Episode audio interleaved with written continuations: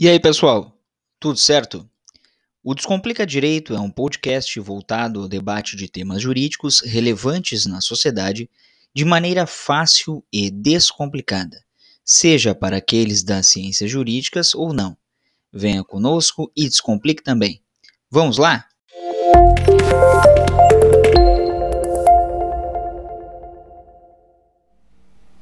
E aí, pessoal? Tudo certo? Mais um episódio do Descomplica Direito.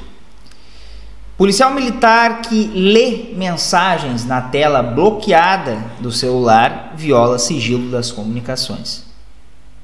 A leitura das mensagens na barra de notificações que fica em exibição quando o celular, o smartphone está bloqueado sem autorização judicial é suficiente para configurar violação do sigilo das comunicações e tornar essas provas ilícitas.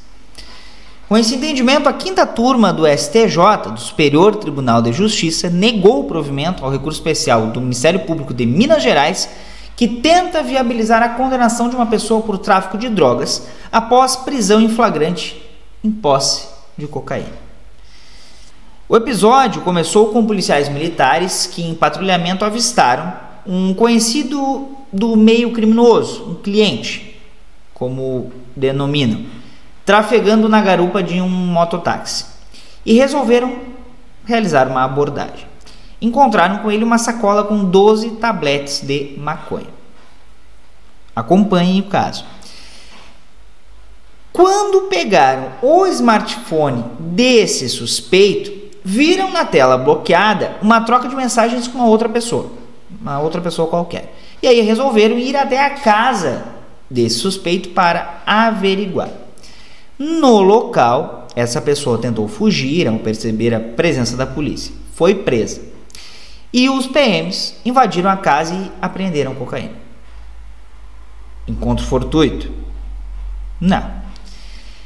Ao analisar o caso, o TJ de Minas Gerais anulou a condenação por entender que a cocaína só foi descoberta e apreendida porque os policiais leram mensagens entre os suspeitos de maneira ilícita no momento da primeira abordagem. Ora, isso é algo lógico. Não iriam adivinhar, obviamente. Mas segue, sigam o raciocínio. O MP de Minas Gerais, no STJ, insistiu que não houve violação ao sigilo de dados, nem acesso ao celular, mas tão somente o exame das mensagens que se encontravam na tela do aparelho. Ó, oh, por favor, Não, né, pessoal? Não.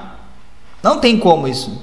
Não, não houve sigilo, eles só olharam o que estava ali, mas é claro, mas já houve sigilo, tu não tem que ler o que está ali. Não, só um pouquinho. Por favor. Argumento pífio esse. Pífio, descolado da realidade. Não, mas enfim. Foi o argumento. A ilegalidade seria desbloquear o aparelho e vasculhar os conteúdos e aplicativos. O relator do caso, lá no STJ, na quinta turma, o ministro Reinaldo Soares da Fonseca, destacou a jurisprudência do STJ, segundo a qual a devassa do aparelho celular, do smartphone do suspeito, durante o flagrante, constitui situação não abarcada pela Constituição, a qual assegura a inviolabilidade das comunicações. Esse é um caso que o STJ já tratou. Eh, há algum tempo que entendia como violação da privacidade.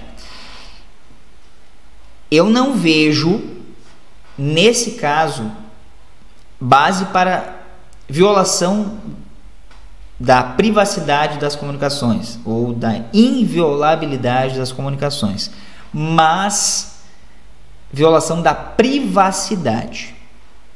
Aí sim. Porque comunicações poderiam se entender como é, ligação telefônica ou como anteriormente se entendia o e-mail, que daí também tinha uma base para que fosse violação da privacidade e não das comunicações.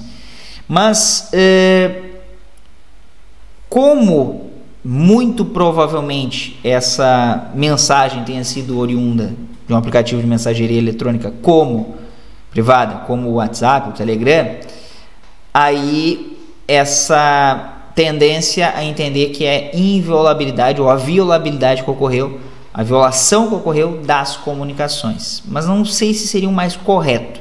Acredito eu que o mais correto seria a violação da privacidade. Tá? Mas, feito parênteses, segue o relator. Abre aspas.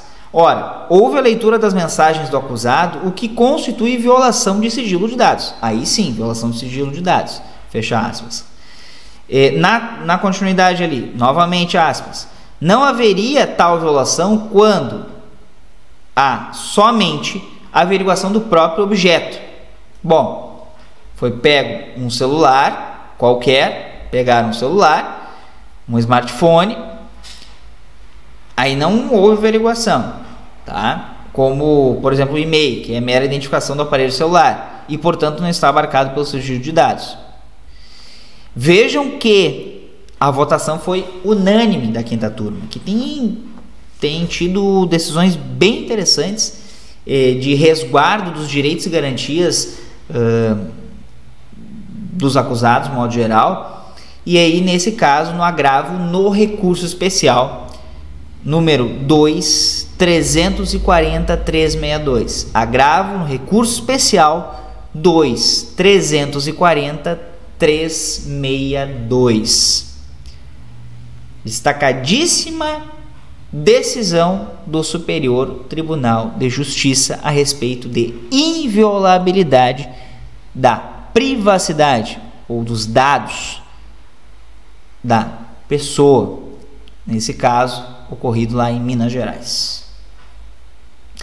Certo, pessoal? Vou pedir a inscrição de vocês no canal, é claro. Se inscrevam no canal Deixem os seus comentários, deixem as suas sugestões. Porque queremos ouvi-los, ouvi-las, para saber qual o conteúdo que vocês gostam mais, qual o tema que mais eh, vocês se identificam. Também ativem o sininho para receberem as notificações de novos vídeos, certo? Ah, detalhe, nos sigam lá no arroba Descomplica Direito 01 no Instagram também no formato podcast, no Spotify e em outras plataformas de áudio e música. E já sabe, se inscrevam no nosso canal Telegram, cujo endereço consta aqui na descrição do vídeo. Certo? Até mais!